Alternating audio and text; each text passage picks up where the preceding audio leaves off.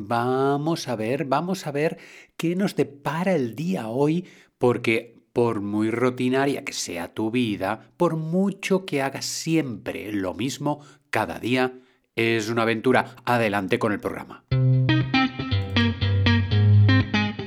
Estáis escuchando el podcast de comunicación, crecimiento personal y psicología de Joan Contreras. Bienvenidos. Bienvenidos, bienvenidos a todos, bienvenidos a todas gracias por Desiree por la introducción. Y lo primero que vamos a hacer es recordaros que, para, que aún quedan plazas para el viernes de los talleres de alta sensibilidad que realizo en Barcelona. Para Granollers ya está uh, completo, casi completo el taller, pero para el viernes en Barcelona uh, podéis apuntaros. Eh, las personas de alta sensibilidad son personas que vivimos las cosas con mucha emoción, que no sabemos expresar bien bien lo que nos pasa, que estamos queriendo ayudar a la humanidad, que nos olvidamos de nosotros mismos. Bueno, un conjunto de situaciones de características muy interesantes que los que no lo son les suena un poco raro o a. Y vamos, vamos um, al tema de hoy que estamos a miércoles de educación. Y para este miércoles de educación os me voy a hacer voy a hacer referencia a un artículo de la señorita o señora, no sé, que se llama Catherine Lecuyer, que es una pedagoga que es una gran defensora de la educación sin pantallas. Y dice el título Niños y tecnología de la cultura de la temeridad a la de la precaución. Y me puedes decir tú, pero ¿qué me dices, Juan José? ¿Qué me estás diciendo del título ni de la Caterín ni pero de qué va esto, ¿no? Y esto va, pues muy fácil, os lo explico ahora. Dice en el título, os pasaré el enlace, ¿eh? dice en el título, en, las primeras líneas, las primeras líneas del artículo, dice, Francia quiere proteger a los bebés de móviles, tabletas y televisores con un etiquetado, etiquetado de los embalajes que advierta de los problemas de, de salud que los más pequeños pueden sufrir por la exposición a estas pantallas. O sea que Francia en su legislación quiere proteger a los bebés de móviles, tabletas y televisores. Y dice, esto fue en el 2018, Dice, esta proposición de ley tiene que ser votada aún en la Asamblea Nacional y obligaría a los fabricantes de estos dispositivos, perdón, a que incluyan un aviso sobre los riesgos para el desarrollo durante la primera infancia de 0 a 3 años. Mirad, esto es algo que desde mi punto de vista está siendo lentamente progresivo y constante. No sé, no sé si habréis tenido esa, esa vivencia, esa situación en la que tú vas por la calle tranquilamente y te das cuenta que hay una mamá o un papá con un carrito, hay con un, con un cochecito, quiero decir, que lleva a un niño o una niña pequeños, y que el, el, niño que a duras penas puede caminar, porque para eso va en cochecito, está ahí conectado al móvil o a la tablet, tan feliz, y tan feliz el papá o la mamá o, o la canguro como, como el niño. Lo interesante de todo esto es que a lo mejor me he encontrado que hago un viaje de metro de 20 minutos y, en este viaje de metro resulta que está el niño todo el rato enchufado, enganchado al móvil, al jueguecito. Con el agravante, con el agravante que para el padre o la madre puede decir, bueno, es que le gusta, está entretenido, no llora y además de alguna manera aprende. Porque asociamos tema de tecnología a cosa buena, a aprendizaje. Y, os diré más, yo he, tenido, he tenido la experiencia justamente de estar en una comida, en un restaurante, en una pizzería, donde fuera. Y resulta que en la mesa de al lado hay una familia, pues una familia normal, que van hablando y tal, y ves al, chico, a la chica, a, a veces no tan adolescente, a veces de 8, de 9 años, que se queda inmerso y aislado del resto de la conversación porque está enfrascado en un, en un juego de móvil y a lo mejor a lo largo de toda la comida, a lo largo de toda la comida, ese chaval, esa chica está ahí absorto, enfrascado en, en vete tú a saber qué juegos o qué, o qué cosas, y se queda aislado de la, de la comunicación, pues que muchas veces pues ves bonita, ves una situación maja, pues de una familia normal, ¿no? Que hablan en un, en un restaurante. Y lo curioso es que durante toda la comida, y esto lo he podido observar, durante toda la comida estaba enganchado a, ese móvil. Entonces, eh, con el artículo este, Catherine está poniendo el dedo en la llaga en una situación nueva, porque no nos habíamos encontrado con esto hasta ahora, y que lleva unos riesgos, unos riesgos en cuanto a la salud de ese niño de, de, dos años y medio o la salud de ese niño de, o esa niña de nueve o diez años. ¿Por qué? Con la salud.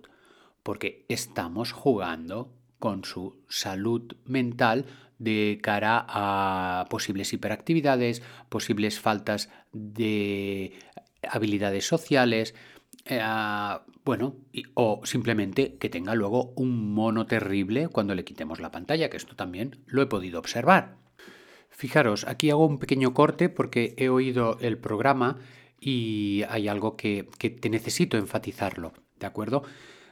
Un niño de 8-9 años está poniendo en práctica sus habilidades sociales para comunicarse, para sentirse parte de la comunidad, para sentirse parte de la familia, para poder expresar sus opiniones, hay un desarrollo emocional, hay un desarrollo social de la conciencia en la que eh, en entre 6 y 10, 11 años antes de la preadolescencia está poniendo en práctica esas habilidades.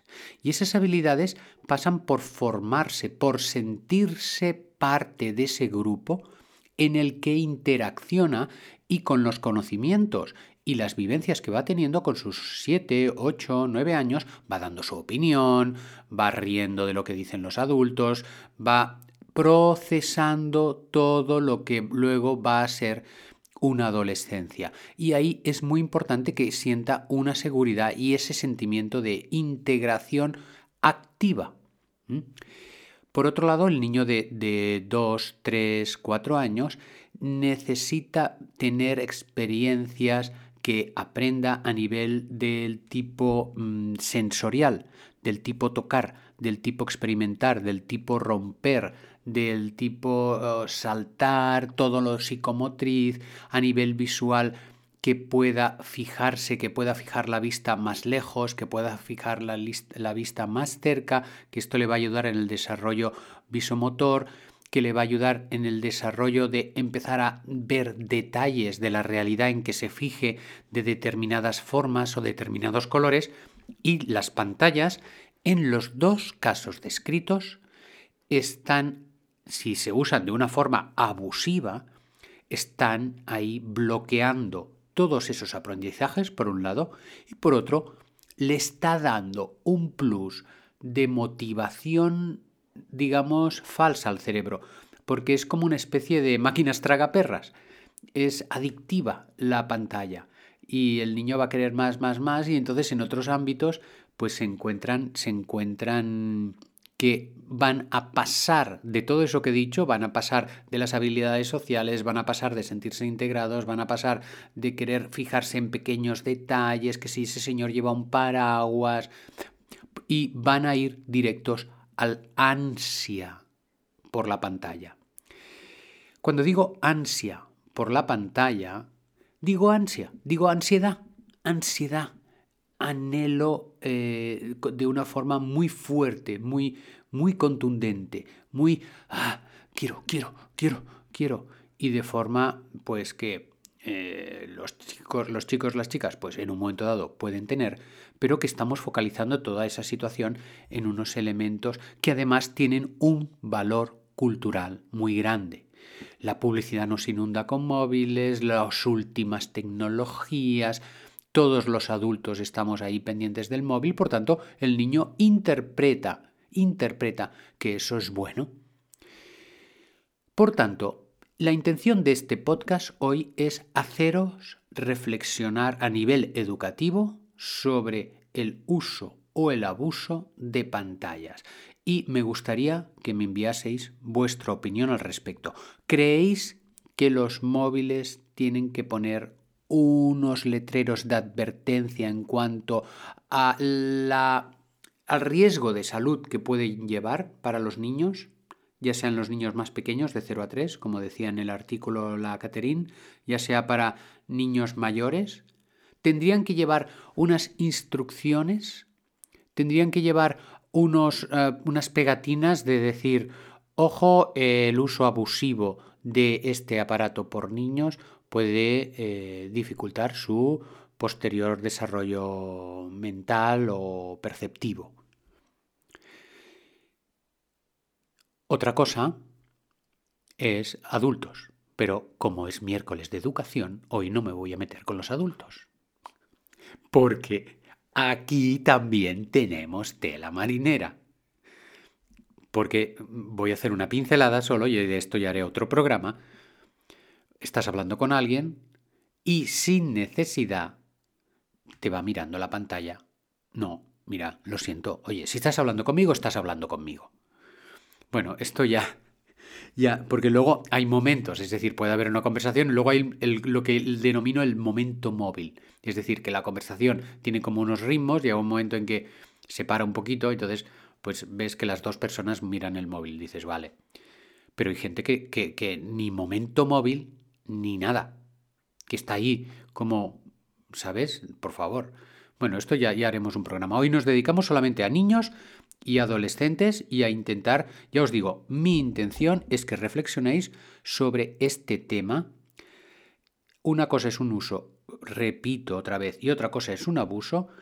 Y pasar de uno a otro, la barrera es muy sencillita y la pregunta que me gustaría que me contestaseis es sí o no, o me ponéis una explicación, me la enviáis por, por WhatsApp, por Telegram o por correo a divulgación joancontreras.com ¿Creéis que las pantallas tendrían que tener advertencias como estas del tabaco de cara a los adultos y su uso en los niños? ¿O creéis que no es necesario? ¿O creéis que tendría que haber una edad mínima como ponen los juguetes a partir de 8 años, ¿no? Y hay un vídeo, lo que pasa es que no recuerdo dónde lo vi, en que había unos padres que van a un, centro comercial y le pide para una tableta para el niño pequeño y el propio dependiente les dice que no es correcto eso, que no, no está bien lo que hacen. A ver si lo encuentro y os lo puedo enviar. Espero vuestras respuestas porque aquí hoy me gustaría que mantuvierais una postura crítica, una postura eh, crítica, pero quiere decir mm, reflexionada, Mm, con un cierto aire de profundidad y que nos fuéramos posicionando como sociedad, porque la sociedad la formas tú y yo, vamos a entendernos, o sea, la sociedad, la sociedad, la sociedad eres tú y, el vecino y, somos nosotros, o sea, no, no hay que echarle la culpa a la sociedad, tenemos que echarle la culpa a nosotros mismos de no tener posturas más o menos críticas o contundentes con estos temas que se nos escapan fácilmente. Si os ha gustado la reflexión, compartirla, compartirla con vuestros amigos. Em, luego está, tengo que decir lo de los suscriptores, haceros suscriptores, que tendréis ventajas. Está por salir el segundo podcast de la ansiedad, que hablo de la ansiedad más concretamente como tema monográfico. Está el para, para solo para suscriptores, porque hay unos contenidos que son para suscriptores. Luego os tengo que decir eso que os que me hagáis llegar las respuestas, eh, a ver qué, qué os parece. Y vamos a respirar un poquito, venga. Tomamos aire conscientemente. Retenemos cuatro tiempos. Expulsamos, mantenemos. Inspiramos. Y vamos a dejar que la magia del día nos inunde. Hasta el próximo programa.